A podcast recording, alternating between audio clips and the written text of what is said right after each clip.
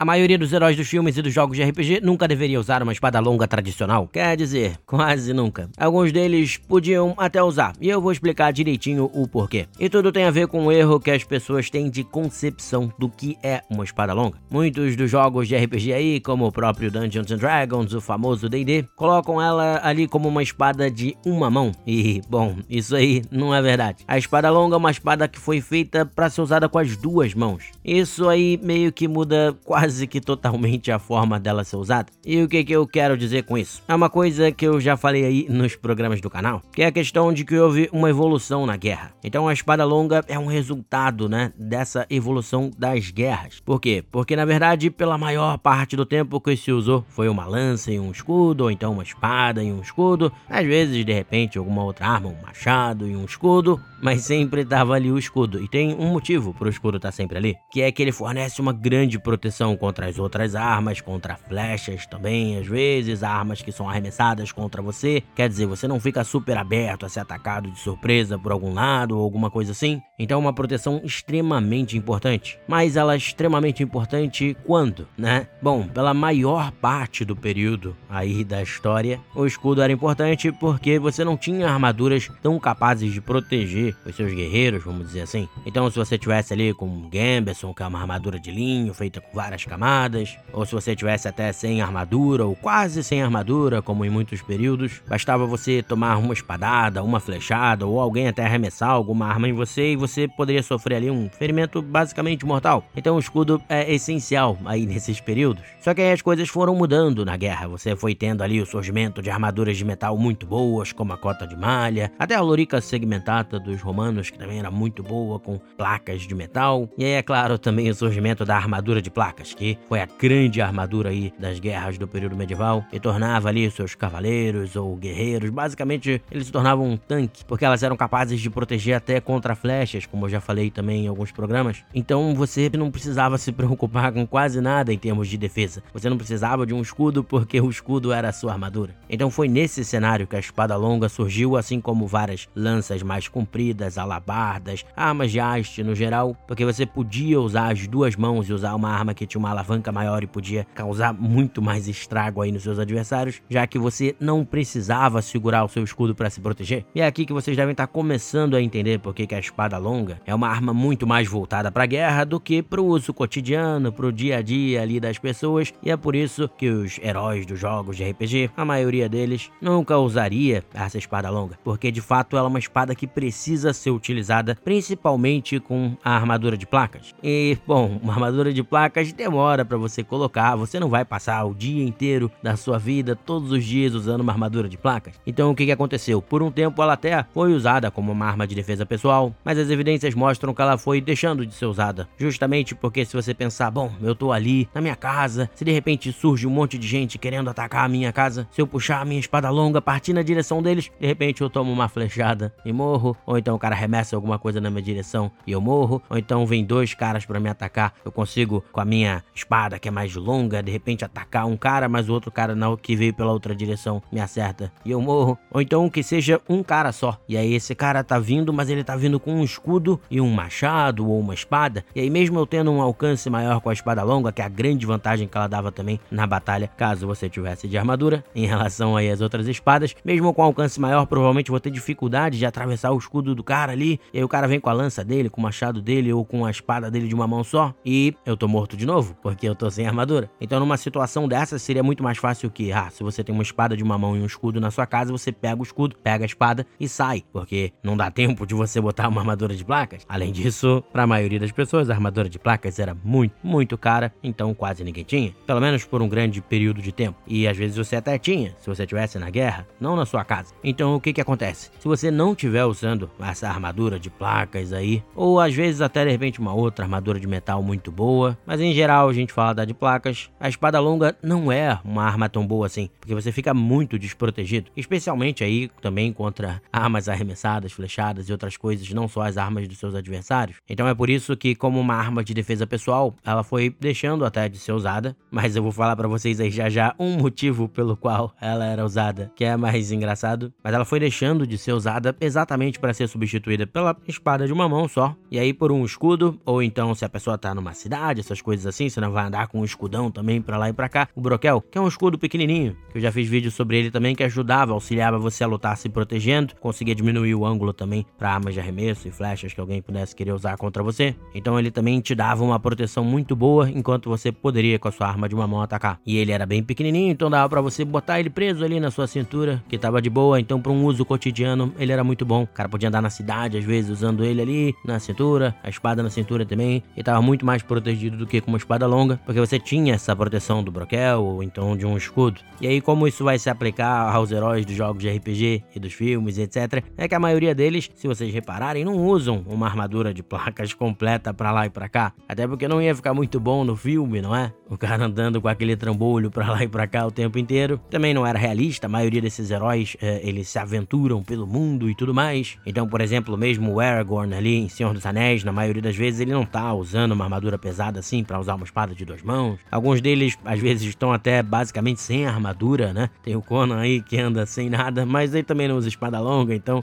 ele não tá nem aí. E muitos usam armaduras de couro também para ter, né? Como eu falei, para ter essa mobilidade. Então, exatamente por essa falta de uma armadura mais pesada, eles provavelmente nunca usariam a espada longa por não ser a melhor opção. Mas aí é claro, nos seus jogos de RPG você pode ter aquele guerreiro sempre de full plate, né? Com a armadura de placas completa. E na maioria dos jogos a gente deixa passar, o cara vive com a armadura mesmo e não tem problema. Então, nesses casos lá do seu guerreiro, provavelmente ele ia usar a espada longa à vontade porque ia estar tá armadurado sempre. Mas aqui a gente tem uma grande reviravolta aí, uma surpresa para alguns. É que na verdade tem um tipo aí de espada longa que talvez os heróis aí, os aventureiros pudessem usar, que é a espada bastarda, ou a espada de uma mão e meia, que tecnicamente continua sendo ainda uma espada longa. Então essa espada talvez pudesse ser mais usada e é a espada do Aragorn, na minha opinião, tá? Tem discussões aí. E basicamente a espada bastarda é uma espada que você pode usar com uma mão ou com duas mãos. Então significa que ela te dá mais versatilidade se você for um aventureiro, até porque é uma espada cara, as espadas são caras. Então com uma espada só você poderia ali, se precisar usar um escudo, pegar ela assim no momento de desespero, ter um escudo, ou então o seu broquel e usar ela com uma mão você consegue. E depois, quando você fosse usar uma armadura de metal mais caprichada, você podia usar ela com as duas mãos e tudo bem. Então ela traria ali o melhor dos dois mundos, mas não completamente, é claro. Porque ela funciona como uma espada de uma mão, mas ela não é tão boa quanto uma espada feita para isso de uma mão só, que teria um movimento mais leve, mais rápido. Então, sim, se você for pego de surpresa, você pode usar um broquel, um escudo com uma espada bastarda, e é claro que vai ser melhor, mas se você pudesse ter uma espada de uma mão com essa combinação seria ainda melhor do que isso. Até por isso, era o que de fato era mais usado para defesa pessoal. Agora, pensando em aventureiros, essa versatilidade pode ser importante. Do mesmo modo, apesar dela poder ser usada com as duas mãos, tem alguns movimentos ali clássicos que você faz com a espada longa em que você precisa de uma empunhadura maior. Você precisa de mais espaço entre as suas duas mãos para poder movimentar as espadas aí com uma precisão e uma força maior e também executar as manobras mais clássicas. Então ela é boa boa, mas não é tão boa nem como uma espada de uma mão, nem como uma espada de duas mãos. E outro momento também em que você não usaria uma espada longa é se você estiver andando de cavalo. Ali você vai precisar de uma arma de uma mão também, porque você segura a sela do cavalo com uma mão e usa a espada com a outra. Embora haja evidências de que alguns poucos cavaleiros conseguissem guiar o cavalo só com as pernas. Mas enfim, eu também tinha prometido para vocês falar sobre a parte mais engraçada de por que algumas pessoas até como defesa pessoal usavam a espada longa, mesmo ela não sendo tão efetiva assim. E a resposta, meus amigos, é por causa do status. Que o que, que você queria dizer? Se eu tô andando para lá e para cá com a minha espada longa aqui na cintura, significa que lá em casa eu tenho uma armadura de placas completa. Então significa que eu tenho dinheiro pra caramba. Então esse era um motivo também pelo qual às vezes a nobreza usava a espada longa na cintura, porque ela era também um símbolo aí de status. Então eu achei que esse conceito podia ser bem legal para vocês e espero que vocês tenham gostado do episódio. Grande abraço, pessoal.